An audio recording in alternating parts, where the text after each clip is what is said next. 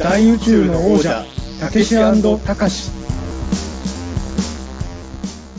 緊急指令、こちら飯塚だ。直ちに現場へ直行せよ。テンフォー了解。てんてん、よろしく。はい。というわけで、大宇宙の王者、たけしたかし、たけしの方をやらせていただいております。作家で UMA研究家の中沢たけしです。はい。えー、たかしの方をやっております。人形映像監督の飯塚たかしです。どうぞよろしくお願いいたしますよろしくお。願いします。あのーまあ、つい5分前に、あのー現在絶賛公開中、緊急検証ザ・ムービー、ネッシー VS ノストラダムス VS ユリゲラー、見てね会を収録したばかりで、はい。僕の頭の中はまだ緊急検証ザ・ムービーでいっぱいなんですけれど、はい。もう、あのーこの番組のストックがもう一本もないということ。で今のうちもう一本ぐらい取らなきゃいけないと。どう、どうしましょうかね？もう、まあ、緊急検証会をもう一回やるわけにもいかないんで、そうですね。アスカアキオさんスペシャルとかも、あれじゃり、ね、僕ら二人ともアスカリアンだから、はい。とかも思うんですけど、あとはなんか、語りたいテーマとかあります？いつかさんの方で。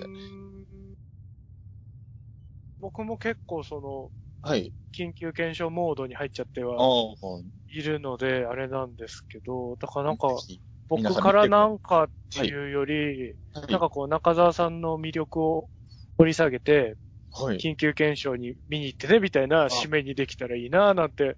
思っているんですが、はい。そういえば、そうだ、はいあの、え、どうしはい。佐賀江さんとかからちょろっと聞いたんですけど、あのーはいなんか、彼女さんの ご両親に会ったっていう 話あを、噂を聞きまして、なんあ、会っかて、きました、両親に。はい。なんか、そんな話とかあ聞聞きたいな、みたいな。収録でやっていいのかわかんないですけど。そう。あ、あれですね、まさかの、はい僕の彼女の話、パート2が来てしまう。パート2でいや、でもあれなんですよ。あのー、えっ、とね、あれなの。あのー彼女ができた回を大内のお茶で流したのが多分去年の年、ほんと、終わりぐらいだったんじゃないですか。多分もう、多分12月の30とかその辺でしたよね、きっと。そうですね、年末でしたね。あの時点ではもう彼女のご両親に会ってたんですよ。そうなんですね。あの、あの回を収録したのが12月の頭ぐらいで、12月1日ですよね。確かあの、恐竜公園行った日だから。行った日ですもんね。うんなんで、その日から、あの、あの回が配信されるまでの間の1ヶ月ぐらいあったんですけど、その間に彼女のご両親に実は会ってたんですよ。はい。はい。だから、あの回が流れた時と、撮った時では結構僕のと彼女の周りの状況もちょっと変わってたというか、えー、え、おさらいですけど、はい、おさらい。おお付き合いしてから何ヶ月ぐらい？そんなに日は経ってないですよね。そうですね、11月のね、えっ、と、十何日ぐらいか。いや、まあ、あの、まあ、13日から付き合ったので、はい。まあ、じゃあ2ヶ月？あ、まあ、まず二か今の時点で2ヶ月ぐらいですし、あの、彼女の両親と会った時点ではまだ2ヶ月経ってないですよね。早い。いや、そうなんそれそれでも、あれですよね。娘さんをくださいみたいな話で会いに行ったわけではないですよね。あ、違います、違います、違います。そこまで早くはないんですけど。う んいや、早いどうこうじゃなくて僕、はい。まあ、もちろん今まで彼女行ったことはもある、ありますけど、はいあの、彼女、付き合ってる人の両親、親御さんに会ったことないですからね。そもそも。初めてで、そんなに合わないですよね。普通会わないじゃないですか。そうですよだから、あの、え？っていう感じでは。うーん。あのね、じでもね、実はその前にね、お父さんにはもうすでに会ってたんですよ。おうあのーまあ、あんまり言うとあれですけどね、なんかあのね、彼女のお父さんが、まあ、普段は別の仕事してるんですけど、はいたまにね、なんかその、イベントで、あの、食べ物を売る時があるんですよ。えー、え、えー、なんか、はいイベントのはいはいはい。時だけ。うん。普段はそういう仕事やってないんですけど、はいはいはいはい。で、その時に彼女とお父さんが一緒に来てて、それ僕が買いに行ったことがあって、なるほどなるほどなるほどその時にお。父さんにちょこっとだけ挨拶はしたことあるんはい、ですけど、はい、はい。うん、その時もでも付、き合いしてる中澤ですっていういや、言ってないです、そんなこと。あ、言わずってことですね。うん。ていうか、どう接すればいいかわかんないから、はい、はい、はい。そんな感じのがあって、その時点ではだから付き合ってまだ1ヶ月も経ってないんですよね。お父さんと会った時は。うん。で、それからしばらくして、まあ、あの、まあ、ちょっと、えっ、と、若干、あの、離れたところに彼女住んでるんですけど、両親と一緒にご飯食べないかって言われて、はい意味がわかんなくて。ねえ、だって、そんなことしたことないから、うん。でなんかね、彼女側からすると、はい両親と付き合ってる人と一緒にご飯食べるっていうのは割と、そんな特別なことでもないような定義で聞いてくるんですよ。一緒にご飯行こうよ、みたいな感じで。はい、はい。で、あんまり強めに否定するのも変じゃないですか、なんか。ですね。ただね、あのーまあ、いつかさんもご存知の通り、僕ほら、普段から画用紙とかつけてるじゃないですか。はい、はい、はい。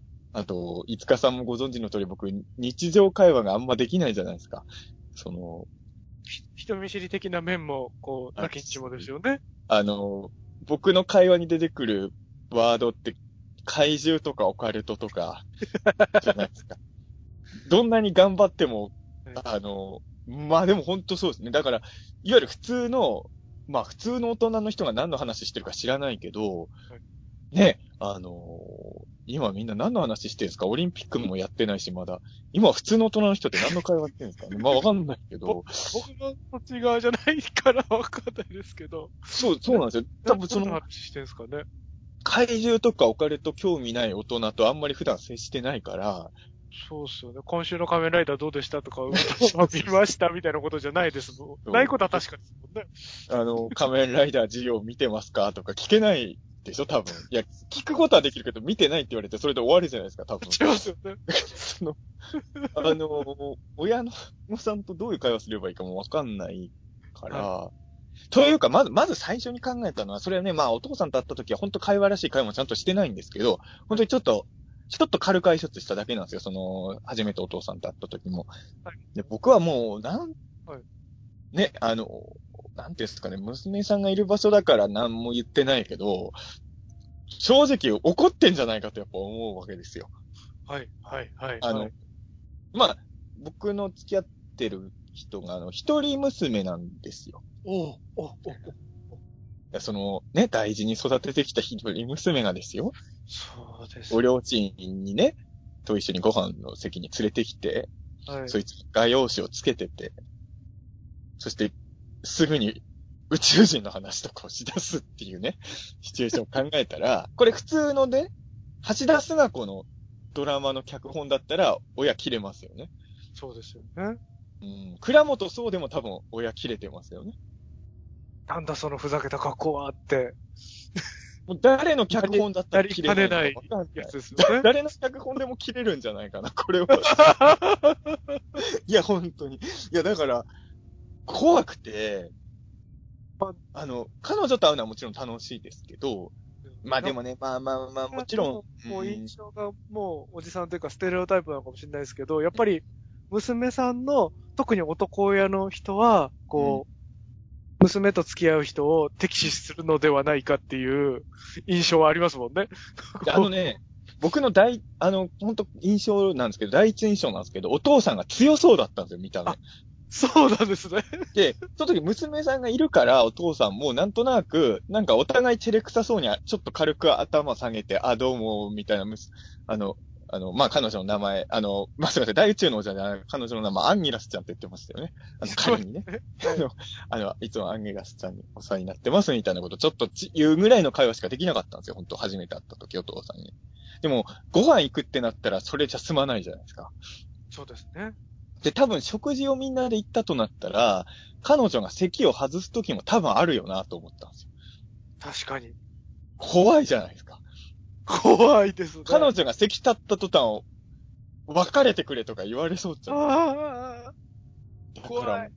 怖くて、彼女はなんかすごいへ、気楽、気楽というか、はい一緒にご飯行こうよぐらいにのテンションでずっといるんですけど、僕はもう、いや、それ絶対両親が、もう別れるように説得するための場じゃん、みたいに僕は思ってて。そそれはそれでネガティブに捉えすぎですけどね。いや、まあまあまあ、そんな、はい一応それ言ったね一応彼女にもそれは言ったんですけど、はいじゃあ彼女は、いや、そんなことはないって言うから、もう一応ね、うーん、まあ、会いに行ったわけですよ。で、ご飯を、まあ、よに、まあ、ご飯を食べる前にまず会うわけですよ。で、えっと、お父さんがく、うん最初彼女が駅まで車で迎えに来てくれてて、で、ど、えっ、と、まあ、別、ちょっと一旦別の場所に行って、そこで、あの、ご両親が、また車で迎えに来てくれたんですよ。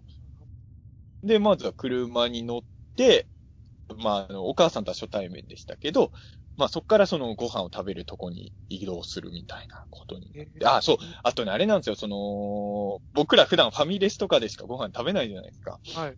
まあ、これもどうかと思うんですけど、あの、じちょっとね、あの、あ、まあ、要は、ご両親とご飯食べた日がクリスマスイブなんですよ。はいはいはいはい。クリスマスイブに家族みんなで、私、あ、まあ、その人の、彼女の家族と一緒にご飯食べようって話になったんですけど、普段あの、クリスマスイブはちょっとおし、まあ、ちょっとおしゃれなお店でご飯食べる一家らしいんですよ。はいはい。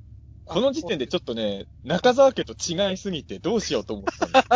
クリスマスに家族でおしゃれなお店でディナーですよ。そんなん、僕は今まあ一人暮らししてるけど、茨城にいた時代もクリスマスせいぜい、せいぜいせ、せいぜい霞でチキンを買ってくるぐらいですよ。700円ぐらい。多分。それを自宅でやられて適当に食ってるだけですよ。中沢家のクリスマスイブのディナーなんてせいぜいね。はいうん、だから、え、クリスマスに、クリスマスイブに家族でおしゃれなディナー食べてるような家の娘だったのか、あんたみたいに思うわけじゃないですか、その時点で。ちょっと、ちょっと、せ住む世界が。くげかって思いますよ恐怖しかないですよね、そんなね。もうもうもうもう。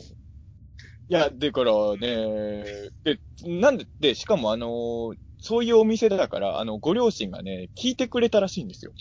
あの、今度のクリスマス、あの、ちょっと体中に紙をつけてる人も行くんですけど、大丈夫ですかってお店に事前になるほど。はいはいはいはい。事前に。お店の人も多分意味よくわかってなかったと思うんですけど、大丈夫ですよって言ってくれたみたいなんで、はいはい。行ったんですよ。で、まあ、でもやっぱ車の中でも、もう移動中の時点で何の会話すればいいかよくわかんなくなって、で、なんかあの、車の中でテレビ流れててはい、で、クリスマスイブだからなのか、多分あれ地上波の番組だと思うんですけど、なんかクリスマスっぽいなんか歌番組やってたんですよ。はいはい。で、よく考えたら俺クリスマスイブに歌番組なんて見たことなかったなと思って、それをボソッと言ったんですよ。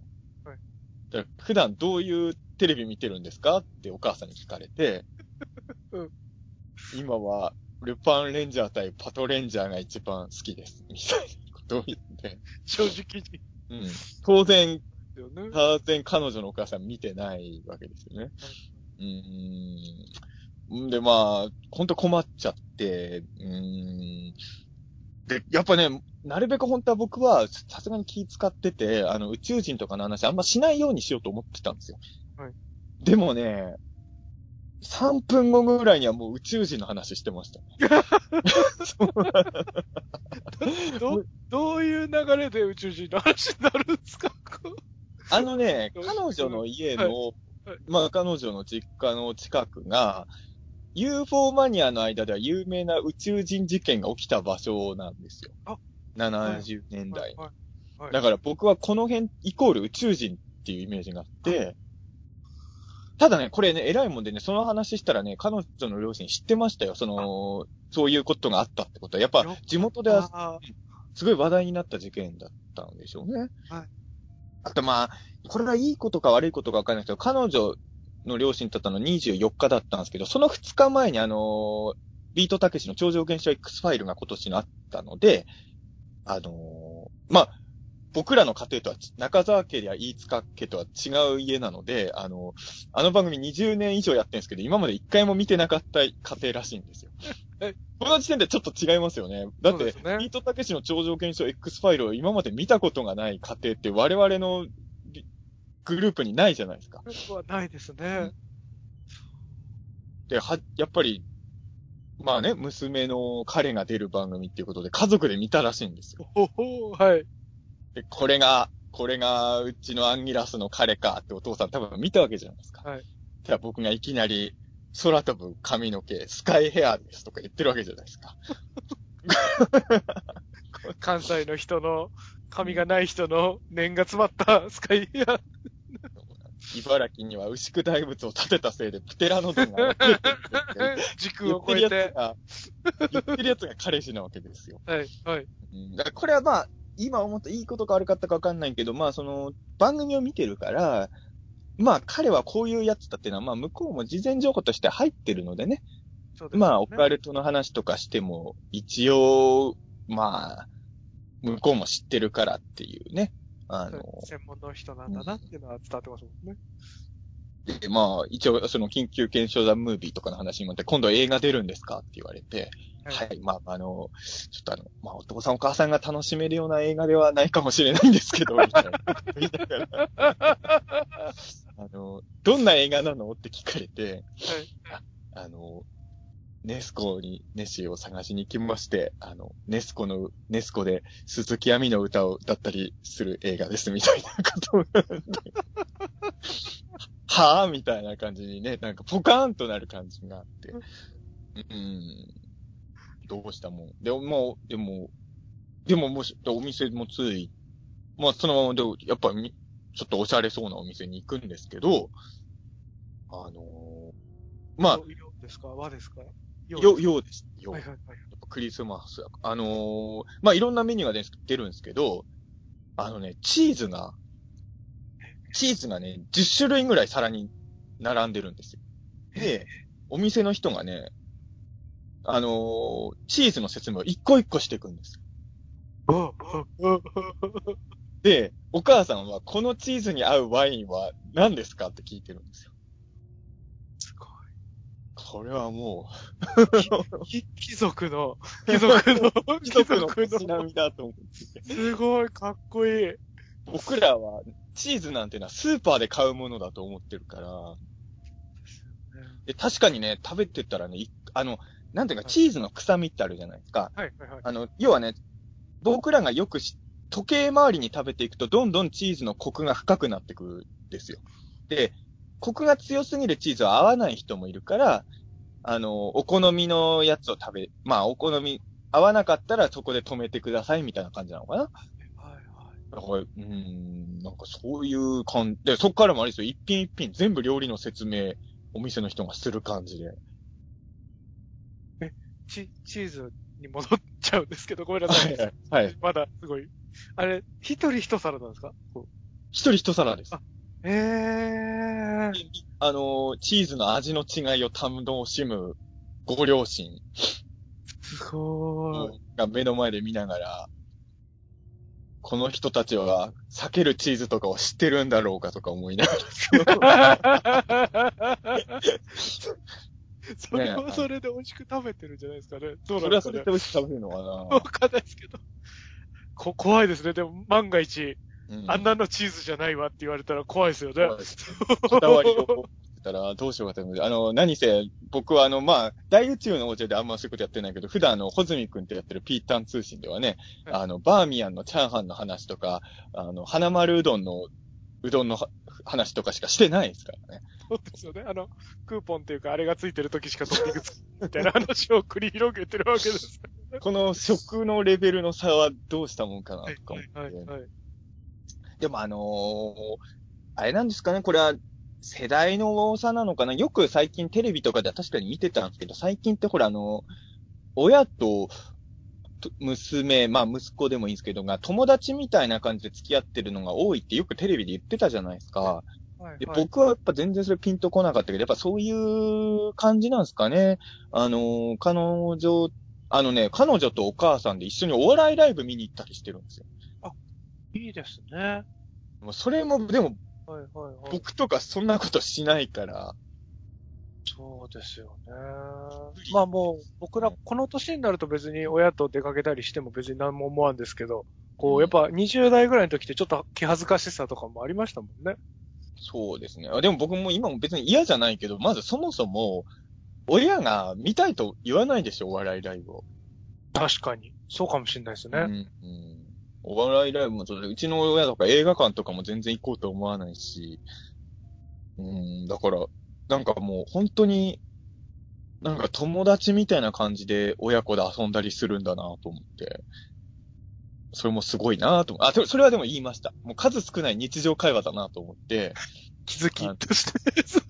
お母さんと娘さんでお笑いライブ行ったりするのとかって僕はあんまりそういうことしたことないんで、なんか、なんか新鮮な印象でしたみたいなことは言いましたね。それはもう、割とすぐにそのカードは切りましたね。うん。うんその後ね、なかなかもうね、うん。まあでもあの、お母さんがね、割と読書家の方だったのかなだからあの、本の話とかちょっとしたりはできましたけど。うん。えーうん。まあ、あとは、あの、まあ、娘さんがほん、娘、まあ、ほんと彼女がお笑い好きで、お母さんとかも好きなので、まあ、ちょっとお笑いの話とかをちょっとしたりとかはしましたけど、うん。まあ、でも、一回だから恐怖がやっぱ、恐怖、恐怖っていうのはあれですけど、あの、はい、はい。彼女がね、やっぱ一回トイレに席を立つとか、はいそれあるじゃないですか、食事中にね。ありますよね。ついにね、あの、僕と両親しかいない時間が来てしまったんですよね。はいうわ、来てしまったやっぱり来たと思って。そ、事前にうん予期はしてたじゃないですか。はこう、中澤さんはどんなこう、対策とかは練ってたんですか？い。いや、でもね、はい何回シミュレーションしてもどうしようもないっていう結論しか出なかったです。もじゃあもう、出るとこ、出たとこ勝負で行くしかないと。う、ん。まあ、怒られた時は許してくださいっていうぐらいの想定しか。はい。してなかったっていう感じですかね。はいはい。うーん。で、やっぱりね、彼女が席立った途端、ちょっとねはい、若干沈黙が流れるわけですよね。はい。はい。うん、で、僕が何も喋られないと向こうの両親がやっぱ先に口を開いて、なんかね、なん、まあ最初に何て言われたかなあ、そう、でも最初に言われたのは付き合ってどのくらいなのっていうようなこと言われましたね。はい。それちょっと怖い質問じゃないですか、なんか。そうですね。あ、そこは伝わってないんだっていうのも含めて、ちょっとドキドキしますね。いきなり本質的な話をやっぱするのかなとはい。思って。はい。はい。はい。で、まあ、まだ付き合って1ヶ月ちょっとぐらいです、みたいな話をして、はいうーん、まあ、で、その後に、まあ、なんかね、まあ、娘の、まあ、アンギラスは面白いだ、面白い子だろう、みたいなこと言われて、はい。はい、みたいな、その、これは一体どういう意味なんだろうかと思いながら、はい。なんか、いや、でも僕ね、緊張しすぎてた怖いですもんね。あ、でも緊張しすぎてたせいで、両親と僕だけで喋った会話あんま覚えてないですね。いろいろ喋ってるけど、はい。思い出せないな、確かにもう。うん。まあなんか、いくつか質問のターンがあったんですけど、あとはあんま覚えてないですね。うん。でも戻ってきてくれて本当助かったと思って、彼女が。いや、でも、あ、でもね、あとあれですよ。やっぱあのー当然のようにお母さんから聞かれましたよ。あのー収入の話とか。はいはいはい。まあまあまあまあまあ。はい。まあ、それはするだろうなとは思うんですけど、その具体的な額とかは別に聞いてこないんですけど、まあ、あの、生活とか大丈夫すなんですか？みたいなことをなんか言われて、いや、あの、正直、安定した仕事ではないので、みたいな、これはもう嘘つくわけにいかないんで、まあ、それは正直に言ったりとか、まあ、やっぱりそれは心配ですよね、両親からしたらね。そうですよね。将来考えてるのであれば、なおさら、その辺は気になりますもんね。うんまあ、げ逆的には、う売れるしかないですよね、みたいな話を、ふわっとするしかないですよね、もうね、これはね。うん。でももう全国区とかも出てるし、映画も出てるから兆しは見えてますからね。全くまだまだこれからだっていうのよりは、なんかこう説得力はある気がしますけどね。でも、全然緊急検証ザムービー出てるから安心だにはならないでしょ。やっぱ、銀幕スターじゃないですか、もいはや。やいやいや。ネッシー VS ノストラダムス VS ユリ・ゲラーですからね。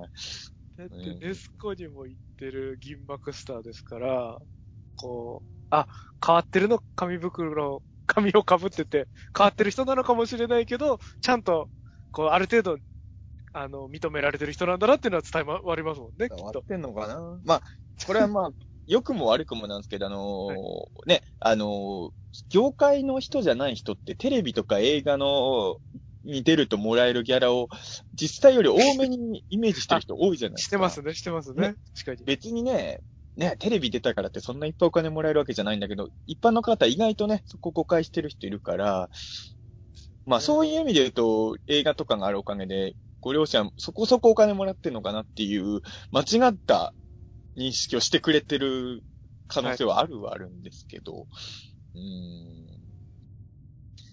え、いつかさんはあれですか？彼女の両親とか会ったことあります？その今まで。僕は、こうん一回、あ、でもあるんだね。え、それはちゃんとがっつり？あえっと、高校生の時にはい。付き合ってたああ。彼女のお父さんが、こう、迎えに来た時とかに、ああ、こんにちは、みたいな。でもあれですよね。そう、高校生の頃ってまだ付き合っててもそんな責任がないじゃないですか。その、そのこの人と結婚するみたいなことかどうかっていう話じゃないですもんね。やっぱだから、全然重みは違うと思いますよ。だから、そ30の、37の男が、両、彼女の両親と会うってなんか、ね、大人になってから、全然違いますからね、高校生の時とだからね、いやでも僕だから、でもね、このことい、あの、佐賀江さんとかもそうなんですけど、彼女の両親と今度会ってきますよって言った時に結構いろんな人から、あの、え、そういうことなんですか？みたいなこと言われたんですけど、はい。別にそう、まあまあまあ、あの、とあくまでもお食事に行ったっていう感じですよね。うんうん。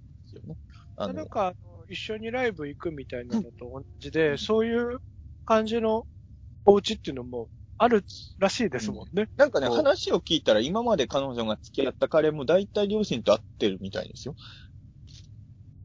なんかそういう、フランクな家庭なんですね。うんうんオープンな。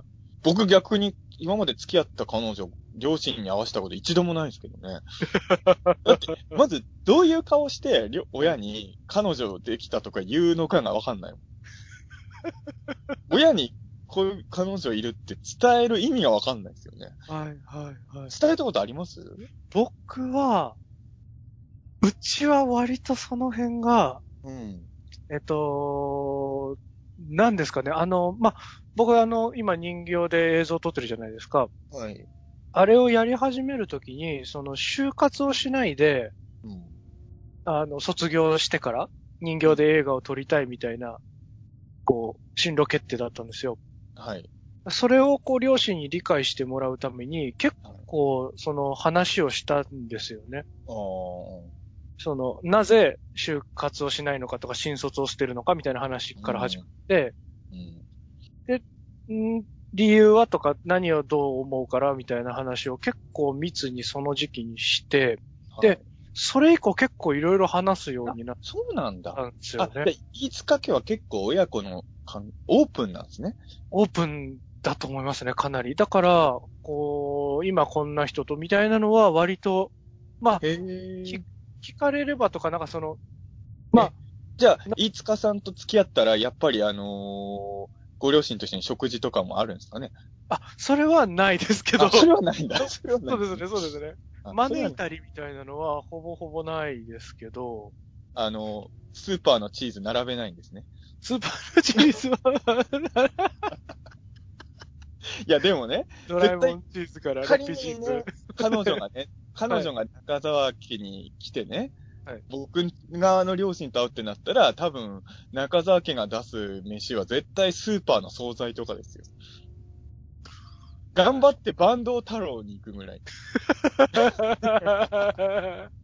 うちはピザーラかドミノピザとか、ピザですかね。ごちそうといえばやっぱピザなんで。あ、ピザーラはピザごちそうかケンタッキーとかですかね、やっぱり。中沢家はバンド太郎かな、頑張って。バンド太郎にでも行くかみね。うん。洋食屋さんでチーズ並べてワインは飲まんすな。確かに。ねいい、なんか素敵だなと。チーズの味の違いを語る文化があんまないですよね、我々。ない。だから、あの、ちょっと匂いが強めのチーズとか食べ慣れてないから、うん。悪くなってるのかなって感じるぐらいの舌しかまだ持ってないですもんね。あ、でもね、あのね、僕実はチーズは好きなは好きなんですよ。いける口なんですね。だからね、癖の強い、癖の強いチーズとかめっちゃうまかったです、僕は。えーえあの、僕、珍味好きだから、あの、ピータン通信なんてやってーるのもそうなんだけど、ピですよねピータンとかね、チーズとか、あの、ああいう変なやつが好きな、チーズ別に変なやつじゃないかもしれないけど、いわゆる珍味と言われてるものが自分結構好きなので、うんじゃあ、開発はされてるんですね、そこは。そっちはいね、大丈夫なんですけあどー、ただ、文化はないんですよね。そういう。うん。なんか、なんか、ね、なんか本当に僕とせ世界が違うのかなと思いながらも。でも多分ね、本当いいご両親なんだと思いますね。あのー最初の方にもさっきも言ったんですけど、普通、娘が画用紙つけてる彼つけてきたら何か言いますよね、それに対してね。そういうことを、そういうことはやめた方がいいんじゃないのかだと、あの、はいせめて、せめて娘の親と会うときは清掃してくるべきじゃないのかねとか、ね。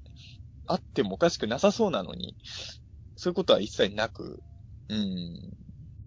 ななんか画用紙をつけてる彼を尊重してくれるっていうのはなんかすごい心の広いまあ、そういうご両親。ご両親に育てられたから、彼女さんみたいな方に育ったんだろうなっていうのも、だから、なんか思いますけどね。改めて思ったのは、あの、仮にね、あの、中澤武史のことを好きだと思ってくれる女性はもしかしたら他にもいるかもしれないけど、その、ご両親もね、それを温かい目で見てくれるっていうところまでセットでめ、の出会いってのは相当レアだと思うんですよね。うんだから、改めてまあ、このご縁は大事にしなきゃなとは本当、まあそういう意味で言うとまあ、両親に会えてよかったなとは思いますけど、多分ね、ほ他の女性と付き合ってたら親が怒るんじゃないですかね。その子は良くても。うん。この人もいらっしゃるでしょう、だから、今の彼女じゃなかったら僕は彼女、女性と一緒にあのー逃走の旅に出てるかもしれないですよね。親の目から、その彼女の親の目から。今の彼女じゃない女性と付き合ってたら僕は今逃亡してるかもしれないですよね。映画公開中なのに。逃亡して国外逃亡とかして、彼女の両親から雲隠れしてるかもしれないですよね、彼女と一緒に。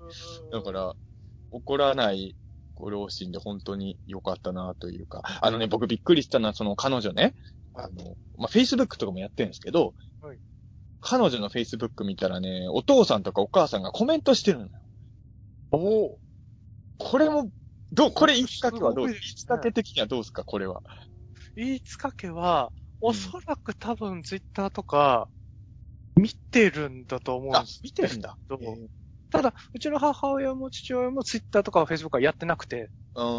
多分僕のやつは見てるぐらいってうんいう感じですかね。多分やってないので絡んだりとかは、まあ、一緒、一緒に住んでますからね。なんか言いたいことあれば別に、まあ 直接言うっていう話なんだと思うんですけど。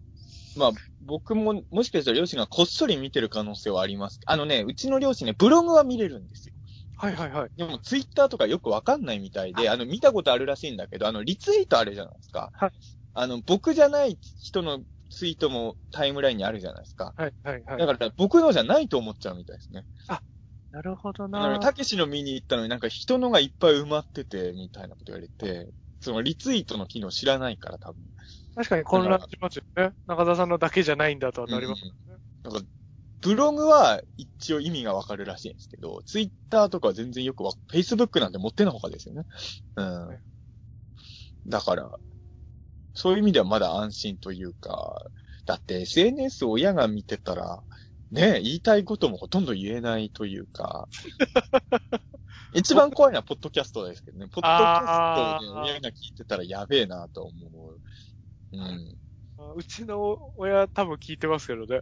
え、これ、大宇宙のこと聞いてんすか多分聞いてると思います。すげえな。あの、仕事の行き帰りに聞いてるっていう噂は聞きましたけど。え、じゃあ、一家さん、でも、はいあんまダークな部分じゃ出せなくないですか？大内のでも。あ、でも、さっき言った通り、結構ダークな部分、親とも話してるんで、すごい。そう、だから大丈夫かも。えーよそいよいきだねって言ってました。でも、な、中沢家の両親は僕の性癖とか全然知らないですよ。確か、性癖は確かに。いや、でも、一家さん、僕、性癖は確かさん僕の性癖知ってるじゃないですあか。知ってます、知ってます。もしもうちの親が僕の性癖とか知ったらドン引きするんじゃないですか、本当に。たけしはなんでそんなことにってなるんじゃない怖いよ。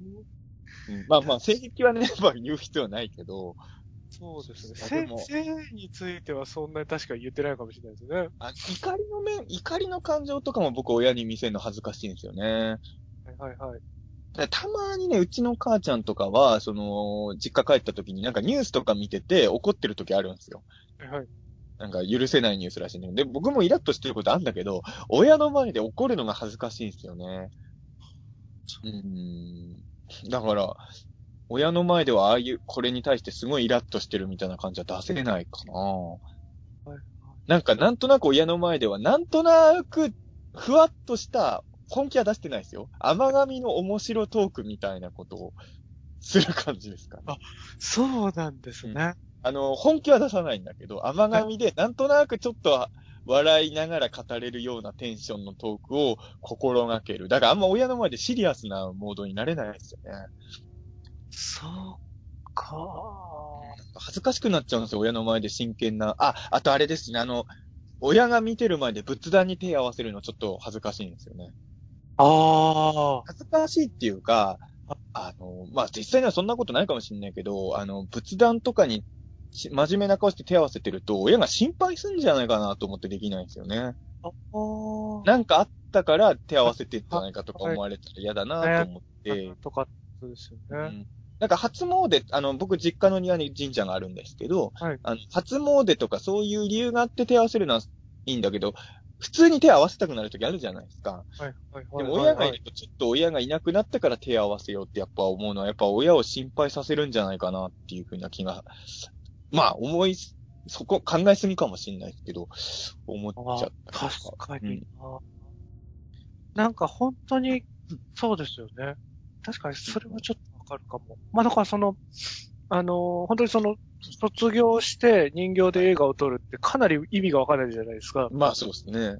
それを分かってもらうには、つぶさに全部伝えなきゃいけないって思っうんて話をした後、うん。やっぱり、こう、その後も、こう、本当にまあ食っていけるかどうかとかも、まあ今もちょっとわかんない状況じゃないですか。不安定だし。まあね。うん心配させるのも嫌だし、うん。逆になんかこう、で、僕実家にいるから、なおのことこう、変に強がったりとか、気張るのも嫌じゃないですか。そうですね。そこはだから僕と五日さんの違いですね。僕は家出てるから、そこもありますもんね。結構強がれるんですよ。うん。だからあのー両親は僕の食生活とか知らないはずなんですよね。はいはいはいはいはい。割とちゃんとご飯食べてると思ってると思う。あの、まさかね、あのー僕大体ご飯おかず一品ですからね、一食につきね。うんそんな食事をしてると多分俺は、うん、思ってないだろうと思う。うん。確かに一緒に暮らしてたら、もう正直に言うしかないですもんね。あ言ってなくても、格好つけてても、もうわかるじゃないですか、多分親から見たら。今日。大丈夫だなとか、今日ダメだなっていうのって。うん。だから、それで変に格好つけるぐらいだったら全部言っちゃった方がいいやってああ。してるようになったので、まあだから、まあそれをこう、なんですかね、割と、まあなんかその、うちの両親って割とこう、生きるも死ぬも自己責任みたいなタイプのすご。い。えーだから、あんまり反対とかしてえーこないあ。そうですか。こう思うよとは言ってくれるけど、そんなにこう、それは違うとか、こううん、あんまり頭ごなしに言わないでくれる親なので、多分なんか、腑に落ちないこととか僕言ってる時も相当あると思うんですよね。まどっかよくわかんないことを怒ったりしてる時もあると思うんですけど、あ割となんかこう、ええそうなんだぐらいな感じで、聞いてくれるから、そこもまあありがたいとこなんですけど、うちの親父は、あのー僕が高校生の時かな。はいあのーまあ、高校出たら、父の子を探す旅に出ようと思うって言ったらめっちゃ怒りましたけどね。こ あの、こう、あこの大学最初行く気なかったんですよ。大学、結局行ったんですけど、はいめっちゃ怒られて大学行ったんですね。う、はい、はい、はい。僕は高校卒業したらもう父の子を探す旅に出る予定だったんですよ。父の子を探し、しながら小説を書くっていうね。旅をしながら文を書く人を目指したんですけど、大学行けとめっちゃ怒られて、えー行きました。うん僕も、高校出たら、あの、人形で映画を撮るって言ったら怒られてたかもしれないですね。大学、やっぱ大学って大事なんですかね。大学、まあなんか、あれですね、僕で言うと、これまあなんかその、本当にずるいというか、はい。親御さんの、両親の方のうん思いを、こう、封じるような結果的に後悔になってしまってるので、申し訳ないんですけど、はい大学3年生ぐらいの時に結構僕、こう、なんですかね、とても、とても病んだというか、はい。なんか体重とかもすごい落ちて、うんまあなんか本当にこうなんか、あの、し屍っぽい感じになってたんですよね。はい。で、具体的に何に悩んでるのかとかもそんなに言わんし、ただでもこう、学校とかもあんま行かないし、うん。あの、なんですかね、正気がないみたいな、で結構追い詰められている状況みたいなのだけは多分伝わってたと思うんで、はい。なんか、で、そこから、こう、このまま就活して就職したら多分この延長線上で、なんか、多分死が待ってるだろうなっていうのをすごい感じて、こう、何が自分にできるかとか、元気でいられるにはって考えた結論が人形で映画だったんですけど、なんかその気持ちの流れとか、その痩せ細ってってる状況とかを多分見てたんで、ああ、なるほどね。だからちょっとずるいっちゃずるいんだと思うんですけど、あんま反対できない状況だったような気はするんですよね、思い返せば。これちょっとわかるのは、あの、親父はそうでもなかったけど、うちの母ちゃんはね、はいあの、僕もあの、まあ、あの、中学卒業式の日に体調、まあ、その前から実際には悪くなってたんだろうけど、崩して、あのまあ、入院、割と、まあ、その緊急検証ザムービーでも言ってましたけど、あの、生きるか死ぬかの病気になったんですよ。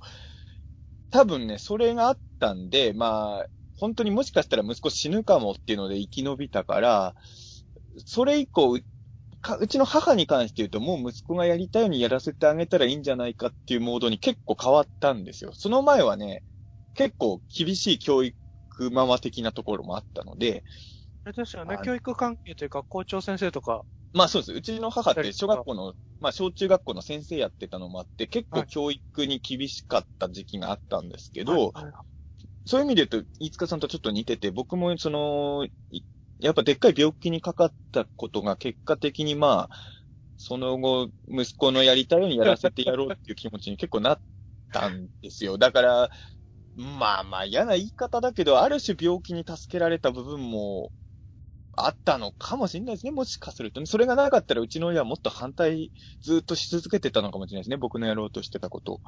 うーん。っていうのはまあ、ちょっと思いますけどね。うん。なんかこう、お付き合いとかする人の両親に早めに会うみたいなのっていいのかもしれないですよね。こう、そう。僕らは古い考えだから、なんかこう、あの、譲り受けるというかもう結婚を決めた、お互いがもう結婚しようってなった時に初めてみたいなう僕そう思ってたますけど、なんか、もしかしたら、本当にその人、まあ、親見たらその人もわかるじゃないですか。なぜその人がそうなったかとか、うん。まあ、ある程度は。いい影響で、こう、うこういう風になった。仲良くて、いい影響でってなったもあれば、逆に、両親との圧力で、こうなったっていうのとかも、こう、なんとなく見えてくるじゃないですか、こう、形成が。あのね、この間僕衝撃的だったのが、あのー去年の12月に、あの、僕の友達の、まあ、オカルト関係の友達3人ぐらいが僕の実家泊まりに来たんですよ。はいはい。まあ一緒にちょっと茨城県の妖怪にまつわるお祭りとか行こうっていうことだったので、まあどうせ茨城来るならうち泊まっていけばいいじゃんみたいな感じでやったんですけど、あの、両親がね、あの、まあうちの母ちゃんは割りしっかりしてるんで、あの、客間に、あの、ちゃんとあの、お茶とか、あと、お菓子を入れたお盆とかが用意してあって、あの、ゆっくりくつろぎくださいみたいな感じのことを言ってたんですよ。はい。そしたら、うちの親父がね、お客様にお出しする用のお菓子のところにね、手を突っ込んでねはい、自分のポケットに入れたんですよ。そんな大人見たことないでしょ。持って帰りたかったですからね。自分の、自分のとこに、お部屋に。だから、あの、うちの、うちの母ちゃんもさすがに怒ってましたけど、あの、両親を見れば息子がわかるって意味で言うと、その瞬間ちょっとわかるかもしれないですね。うちの親父が客に出すお菓子に手を出した瞬間。あ、なるほど。こういう家庭で育つと、いいじゃないですか。こういう家庭で育つとこういう息子になるのかっていう。えー食べたいお菓子は食べたいですからね。誰のもんあるの別に。関係ないですあれはね、あれは僕も驚きましたよ。親父と。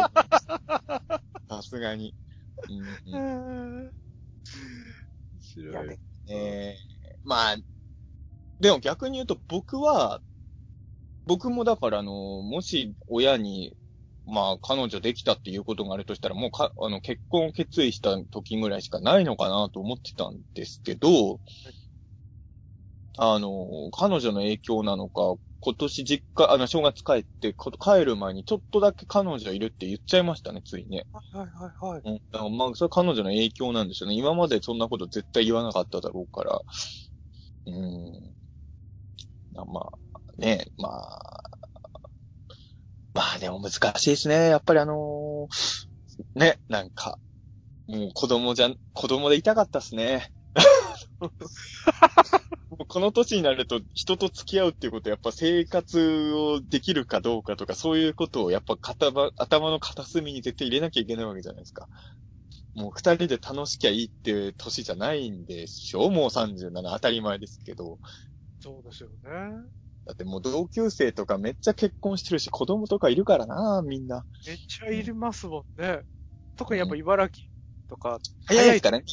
田舎は早いからね。あの、東京よりやっぱ感覚、東京、しかも僕みたいな仕事してると感覚麻痺するのは、ね、作家とか映像とかテレビの出版とかそういうとこの人って、ね、独身超多いじゃないですか。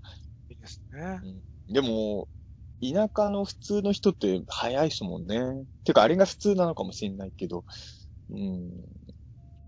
またいやだからこう、加えて、物作ってる人でもなんかできる人って早いじゃないですか。そうですね。確だから人との生活、人としての幸せもちゃんとうん。やりがいも享受しながら、もう作れてる人もいたりするじゃないですか。亀止めの監督さんもちゃんと結婚してますからね。そうだ、上田さんもそうだ。子供いますもんね。亀止めの監督は結婚して子供もいるけど、フォーカードの監督は牛久で、牛久でスーパーのチーズを食いながら 恐竜公園で遊んでますよ。はしゃいでますもんね。そら売れないわけですよね。そんなことはない。飯塚さん売れっ子ですよ、もう。テレ東で半年監督したんですよ。斎藤匠さんを演出した男じゃないですか、飯塚さん。お超売れっ子ですよ。頑張頑張ります。いや、でも本当、でも確かにその通りで、あのーちゃんと生活してる監督さんとかもいますからね。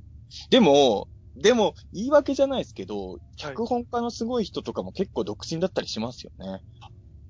そうですね。確かに。大御所の方とかでもうん。いらっしゃいますもんね。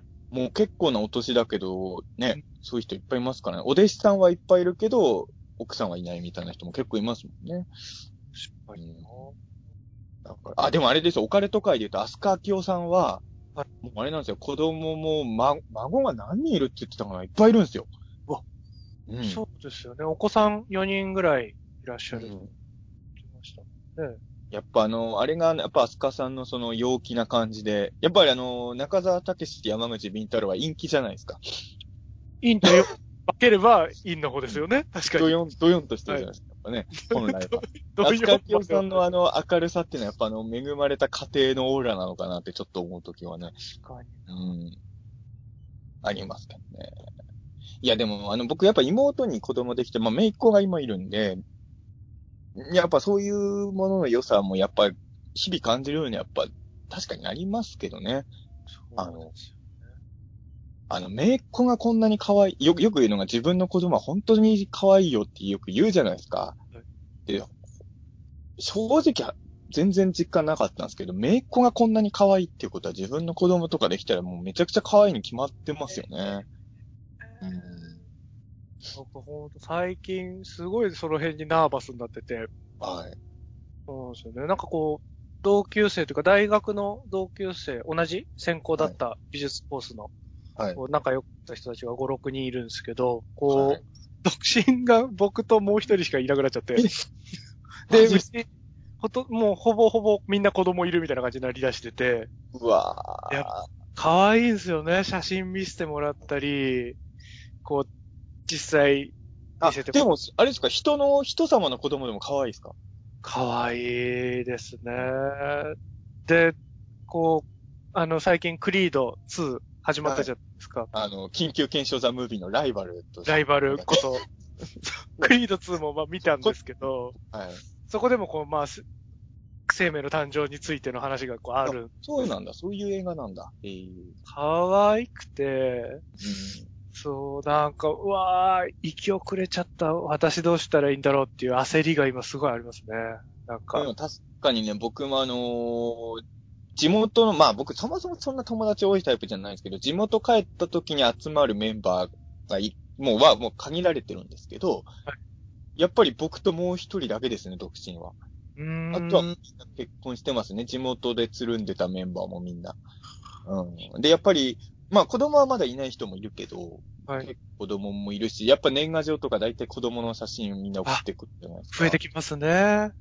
でね、正直ね、今までそれをそんな可愛いと思わなかったんですけど、はい。あの、姪っ子できてからもうその辺で見かける子供もやっぱみんな可愛く見えてきます。なんか子供の可愛さに気づいちゃったんだな、多分。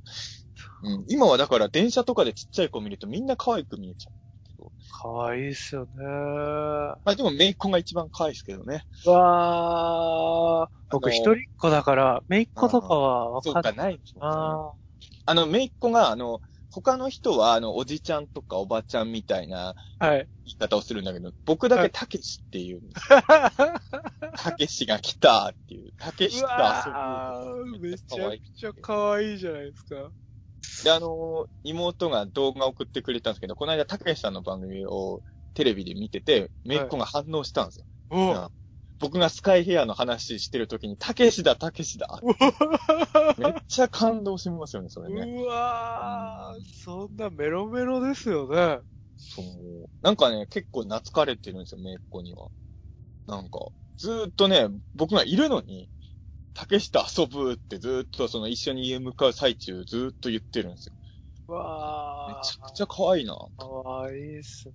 うんまあでもね、子供のこととか考えたらもっと収入必要ですもんね。その、そう、圧倒的に足りないし、またこう、なんですかね、こう、なるべく、ちゃん、やれることはやって育ててあげたいじゃないですか。まあねそりゃね。そのためにはじ時間もいるじゃないですか、手間って時間っていうか、ね構ってあげる。まあ、ちっちゃい頃にどんだけ愛情込められるかが勝負な気もしてるので、うなんか、そこを、こう、なんかおろそかになりながら、うんこう、なんですかね、寂しい思いさせながら、ギリギリでみたいなことも、嫌だな、なんて思ってるうちに、こう、味噌汁を超えて、来てしまいという、あれ、いつかさん今いくつでしたっけ？33で、今年34になります。ああ。なるほどね。なかなか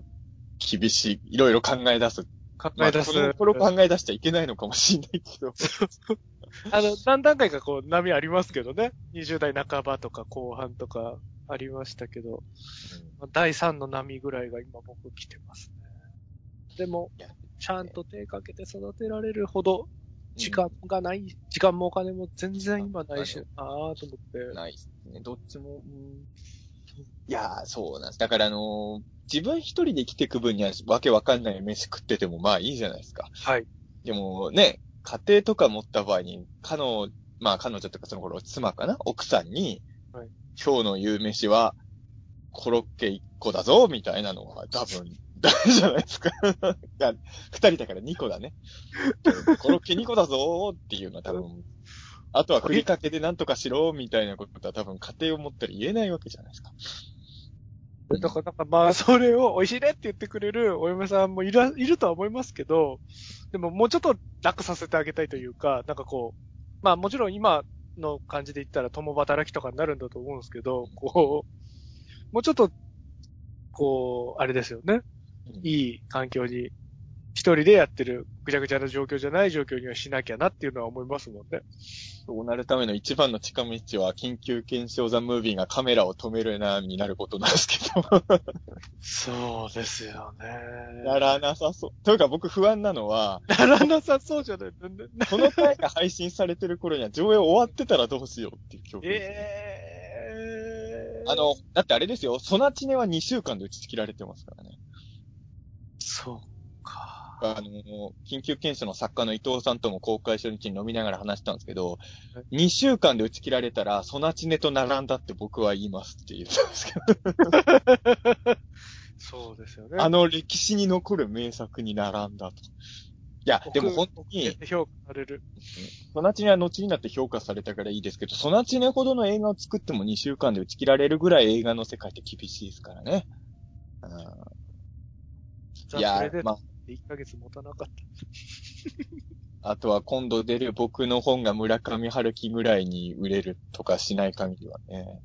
あれ？うん映画の方は印税契約とか結んでるんですか？いや、別の映画は、やっぱ、かほんと亀止めと一緒ですよ。どんだけヒットしようが僕に入るお金はそんな変わんないですけど、はい、はい。ただね、めっちゃ当たればそりゃ、亀止めもそうだと思うんですけど、そこでようやく帰ってくるものはいっぱいあるじゃないですか。そうですねう。ん続きも作られれば、より良い環境で作れるようになってくるし。やっぱり当たれば2、3ともありますし。ですしんね。話題になるで今回中田さんの顔も売れますしね、もっともっと。だからやっぱり、で、今回も緊急検証ザ・ムービーのあのーまあ、公式ガイドブックみたいな本も出たんですけど、あああいうのはね、ああいう仕事も増えるので、まあやっぱり映画が当たるのが、まあ今の今僕、今今の身の回りになるもので一番期待してるのはそこなんですけど。まあ次は今度出る本かな。そうですよね。緊急検証で勢いづいて、で、えっと、中田さんの本が大ベストセラーになれば、一番ダイレクトに。ええそうしたら、食卓にメンチカツも乗せれますよ。だったら汁物も増やせますね。うんあったかいのも。汁とかもつけれますしね。なんだったら生野菜もつけれますね。うん、いや、亀止めぐらい当たれば僕もついにあの、チーズを並べられるんじゃないですか。買ってきた。ね成城石井で買えるんじゃないですか。成城石井は高級ですからね。うん。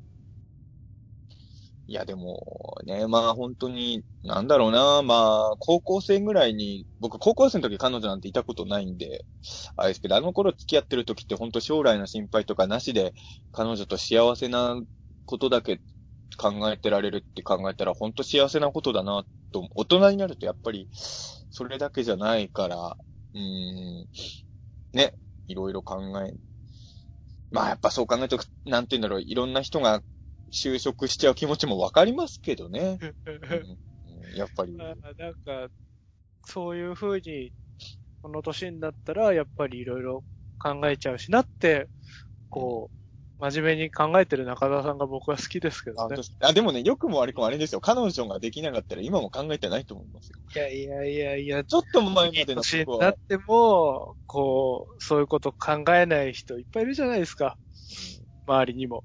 周りにもって言ったらあれですけどうんま。あまあま見える範囲でもやっぱいっぱいあって、うでも考え考えてるだけですからね。あの、具体的な対策打ってないですからね、別に。緊急検証ザムービーが当たればいいなって言ってるだけ いややってることは変わんないです。だって、別に考える前から本は書いてるし、ずっと当たればいいなとは思ってはいましたからね、当然。キモイマンだってめちゃくちゃ売れればいいなと思って書いてたわけですから。うん。これからですよ。緊急検証ザムービーが当たって、うん。さんま御殿に呼ばれて、緊急ね、亀止めのね、役者さん、さんま御殿呼ばれてますから。バレてましたもんね。めっちゃ羨ましいな。で、あの、でもね、日本ゼロとかもやって、やりたいなで、キモいマンアニメ化じゃないですか。もう今アニメ化いいな。いや、してほしいなうん。初恋芸人はハリウッドで映画化してもらってね。ああ、いいですハロウィンダンス。いいですね。誰にやってもらいたいですか？中澤さんの役。考えたことない。あんな日本的な話よね。どうやって置き換えるんだろう、ハリウッドであれを。うん。舞台どこに変わるのかっていうのをちょっと注目ですよね。そうですね。アメリカにおける秋葉原的なとこがどこにあるかわかんないですよね。あんのかなそういうオタク街みたいなアメリカに。でもあの、コミコンとか、ああ、そっか。撮ってる人たちとか、ああいうオタクのドラマ見るとコミックショップとかありますもんね。なんかそういうところを舞台にやるのかなうん。いや、でもね、うん。いや、でもやっぱり、まあさっきも言ったんですけど、あの、やっぱ彼女のお母さんとかからは、やっぱり、生活とか大丈夫そうですかとか、やっぱり聞かれるわけじゃないですか。当然ですけど。はいうん、それはね、あの、親の立場からしたら、そこがね、気にするのは当然で、逆に言うと僕はそこに対しては自信が持って大丈夫ですとはやっぱ言えないので、あの、僕でも本当わかんないのは結婚の時によくドラマだと、あの、絶対に彼女を幸せにしますみたいなこと言うじゃないですか、男が。はい。俺、言えないですよね。いや、言えない。だって、わかんない。わかんわかんないですもんね。でも多分、でも、こそんなこと言ったら親から怒られるじゃないですか、そんな。いや、できる限り頑張りますって言っても、それ、それだよな。絶対に幸せにできるかどうかはわかんないけど、できる限り頑張りますって言っちゃいそうですよね。まあその程度の覚悟かって取られる可能性は大いにありますからね。そうなんだよな。それがね、いや、まあだから、いや、やっぱり僕も今、姪っ子ができたせいかもしれないんですけど、やっぱ親御さん目線で物事を考えることがやっぱ増えてきはきたんですよ。はいはいはい。で、逆の立場になったら確かにですよ。まあ自分にね、まあ仮に子供ができて、としてね、子供がね、まあこの場合画用紙つけたやつって言うともう自分すぎるからあれなんですけど、まあ僕の周りにあの、あの、滝沢馬琴の生まれ変わりだって言ってる人がいるんですけど、はいはいはい。仮にですよ、僕の娘がね、滝沢馬琴の生まれ変わりを彼氏として連れてきた場合ですよ。はい。僕は切れますよね、多分、その。お前本当に滝沢馬琴なのか？ってなるじゃないですか。うん。証明できたら結婚を許してあげる。まあそうですね。本当に滝沢馬琴の生まれ変わりなら、まあ、それはもう素晴らしい旦那さんだと思いますけど。そうですね。うん。でも僕もだから、彼女の両親からはい、本当にあれはスカイヘアなんですか？って言われたらどうしようと。そこは論点になんないとなんないかな。本当に牛久大仏で時空は乱れるんですか？とかを彼女の両親から言われたらどうしようとは。うわーちょっと証明しなきゃですもんね。そうですよ。あーいやもう緊急検証ザムービー生まれてきたらうん結婚し許してやる。あ、ごめんなさい、ごめんなさい。最近言っちゃっいや、はいいや、ほん、あの、彼女の親が緊急検証ザムービーを見てくれた時とかね、本当に。本当に相模湖はネスコなのかとか言われて。どうた。しようエハー、エハーとか調べに行かなきゃですよね。こう、水質が一緒かどうかとか。うん本当にあのー難しいですよね。難しいですね。いや、だから、ねえ、だ、うんまあね、なんとかしなきゃいけないとは思うんだけど、そのなんとかな。いや、だから僕はもうね、37にもなって思うけど、やっぱり、うーん、やっぱ頭の中があんま変わってないことに関してやっぱいろいろ考えますよね。やっぱ20代前半と基本的には思考回路があんま変わってないとは思うんですよ。はい、はい。多少は変化あるけど、うん。そこはね、やっぱもうちょっと大人として変えていかなきゃいけないんだろうなと思うのですが、うん。あのままで、うん今のままをベースにしてほしいなと個人的には思いますけどね。やっうん。まあ、ぱり、素直で、真面目が一番だと思うんで、汚い大人に中澤さんになってほしくない。汚い大人ってのはあれ汚い大人じゃないと思うんですけどね、別にそそう。そうそう。うんいや、でもそのピュアさとか真面目さは伝わってるとは思うので、いいと思いますけどね。なんいや、本当にでも、あの、いい親御さんで助かりました、本当に。あの、ね、やっぱ、本当に、そういう、うん、彼女、彼女よりも難しくないですか？彼女の彼がこれで怒らない親の人ってね、本当に。確かに。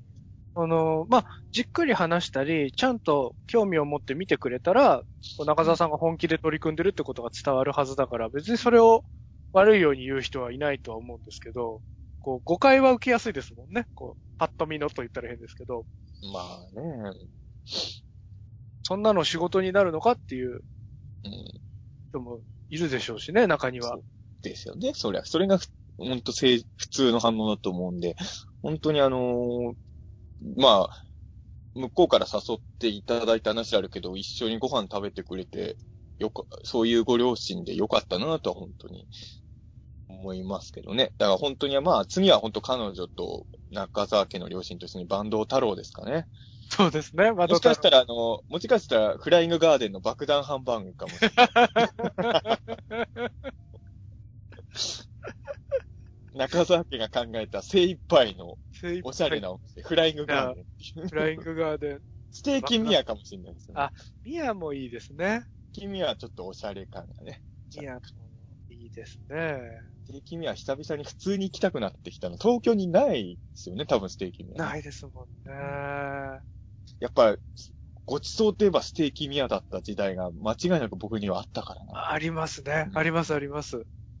やっぱり恋しいっすよ、ステーキミアの肉がたまに。うん。なんか独特の味がしますよね、やっぱステーキミアのステーキはね。そうですよね。あの、ミアのタレとのうん。バランスも相まっていいですよね。ミアのタレも茨城だとスーパーでも売ってるじゃないですか。売ってますね、売ってますね。やっぱり、ないっすもんね、東京にはね。兄弟ですよね、ステーステーキ。キミアのタレがないか。そうですよね。あのマークがちょっと怖い。確かに、ちょっと怖いです。ちっちゃい声ちょっと怖かったですよね。うんいや、ちょっと、まあ、そういうこともね、今後は、まあ、もっとしっかりした大人を目指さないといけないんですけど、まあ、そんなこと言いつつね、しっかりした大人は大宇宙の王者とか言わないですけどね。自分のことを。このジレンマですよね。自負しないですよね。まあ、まあでも大宇宙の王座を目指したいってことですからね。いや、それもでも、でも、大宇宙の王者を目指したい30過ぎの大人って言いあ、そういうとやばくない？でしょうか。大宇宙の王者になりたいですけどね。やりたい。いや、あの、僕、本当に、今でも最大の夢は不老不死になることですからね。そうですよね。死が怖いって言ってましたもんね。うん。でも、あんまり、飲み会とかでこんな話しても絶対盛り上がらないんですよ。そうなんですかね。うん。盛り上があの君は将来どうなりたいんだとか言うときに、あの、これからどうしたいみたいなことになったときに、不老不死になりたいって言うとみんなそういうことじゃないんだよ、みたいな。確かに、不老不死ってゴールを見立てたときに、そこの過程をどう刻んでいいのかわかんないですもんね。うんまあね。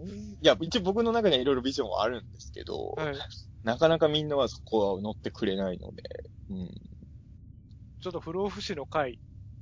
あそうですあね。、大も理想の目指すべき大人の回やりますかね。ああ、目指すべき大人ね。まあ、僕、なんかこう、不老不死とはまた違うんですけど、はい。なんか概念みたいなのになりたいんですよね。はいね。なんですか、マドカマギカですか？確かにそれは近いかもしれないです。あえの感じ。あれ。あれになりたいですか？僕あれ絶対嫌だけどな。あれになりたい。なんか、そう。世界をちょっとだけ良くして、うん。でも誰かがなんとなくあんな人いた気がするっていう、それぐらいの概え念。え切なくないですかそれ？そう。そうなんだ。でもそれで、それとこう引き換えで、なんかこう、ちょっと、世の中のこう病んでる部分が何個かだけでも解決できればわ概念がいいなっていう。それを解決する概念になりたいですね。あ、いい 僕が僕が概念になって地球の水がずっと綺麗とかがいいです。なんて、なんて素敵な夢なんでしょうか。もう僕個人には何も希望を見出せないですからね。本当ですか？いや、ね僕はもう中澤武史という一個の個体の、としての生命のまま、永遠に生き続けたいですけどね。ああ、ちょっと見、見習います。いや、見習わなくていいですけど。うんなんか、700億年後とかにもステーキ宮でステーキ食べてたいですけどね。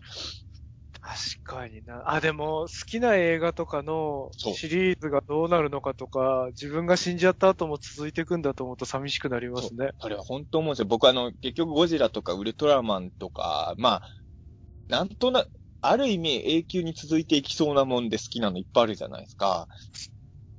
そういうの、例えば、シンゴジラ見れずに死んでったゴジラファンの人いっぱいいるわけじゃないですか。そうですね。なんかそういうことを考えるとすごい、うん、なんか、いや、こういうこと言うと本当にもう俺自分って性格悪いなと思うんですけど、僕が死んだ翌々日ぐらいに人類絶滅してほしいですよね。ああ。あの、僕が死んだ後に僕の見れないゴジラ映画があるんだと思うと悔しくてしょうがない。そ、それだったら、うんなんか、ダイレクトに、うん。死ぬ日とか死ぬ前日とかに地球が滅んで、そこで死ぬ方が良くないですか？あ、いや、でもね、でもね、うーん、あの、なんて言うんでしょうね。あの、すごいしょうもない話していいですか？はい、どうぞどうぞ。僕が死んだら、中澤武史追悼特番は放送してほしいんですよね。ちょっとスパンは欲しいんですよね。追悼特番が流れた後に人類滅亡。じゃ結構いいタイミングを狙わないとなんですよね。追そうですね。悼特番が流れつつ新作は流れない。うん新作は動いてない。完成してないうん状況ですよね。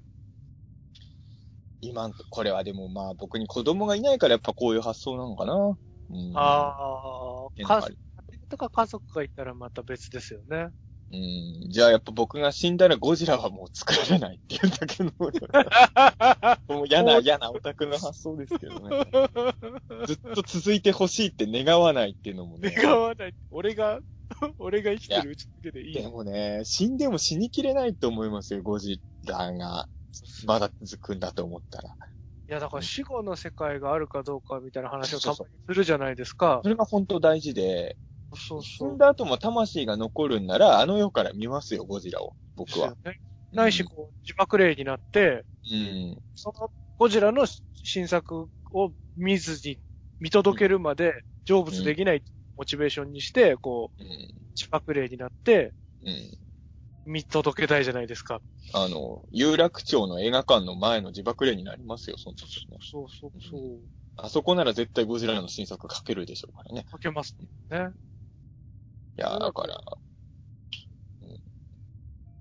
だからそこも重要なんですよね。うんもう本当にただ無になっちゃうんだったら、ちょっとまた違うんじゃないですか。そう。だからあの、そう、不老不死って僕言ってるけど、あの、僕はあの、オカルトの仕事もしてるけど、あの、霊とかあの世の存在を100%はまだ肯定できないんですよ。はいはいはい。で、死んだ後に絶対に霊になれるんだったら別に不老不死になる必要なんて全然ないので。だからどっちかなんですよね。不死になるか、霊、死んだら霊になれるっていうことを完全に証明するか、どっちかをやらない限りは、いかんなと思ってますけどね。うん、お化けになって生きられるんだったらお化けの方が楽しそうですもんね。むしろね。あの布のお化けになりたいっすわ。見た目も可愛いし。そのお化けには僕なりたくない。あれ、あれ、そうなんですね。別にあれに憧れはないけど。えー、あれ、いいじゃないですか。ベロが出て、ね。それで映画作ってましたもんね。あれはもう憧れですね。お化けになりたいなっていう。最近あれの映画、飯塚さん、僕はすぐに飯塚さんの作品を思い出したけど、あの布のお化けの映画ありましたよね、最近ね。ゴーストストーリーみたいな、ありましたよね。あれ見た瞬間僕、飯塚さん思い出しましたよ、そう。そうそうね。あ、すごい。先にやられちゃったって思いましたよねね。。あんな対策でやられちゃうとね。そうですよね。しっかり。でもなんかいい、いい作品みたいですもんね、評判も。うん、すごい僕もちょっと見てないんですけど。見なかったんですけど。うん、ちょっとね、あれは見たいなと思ったら終わっちゃってて気がついたら。うん。やっぱ映画はすぐ見に行かないといけないですね。本当にすぐ見に行かないとですよね。うん。第1時間過ぎてしまったので、こんなことですね。そうですね。まあちょっと、しっかりした大人を志したたけし高橋であったみたいなオチですかね。そのオチでもなんでもないけど。うん。そして、そんな中澤さんが、の今を、これまでと、これからと今を見届けるために緊急検証ザ・ムービーを見にてくださいということですね。まだ上映が続いていることを祈っております。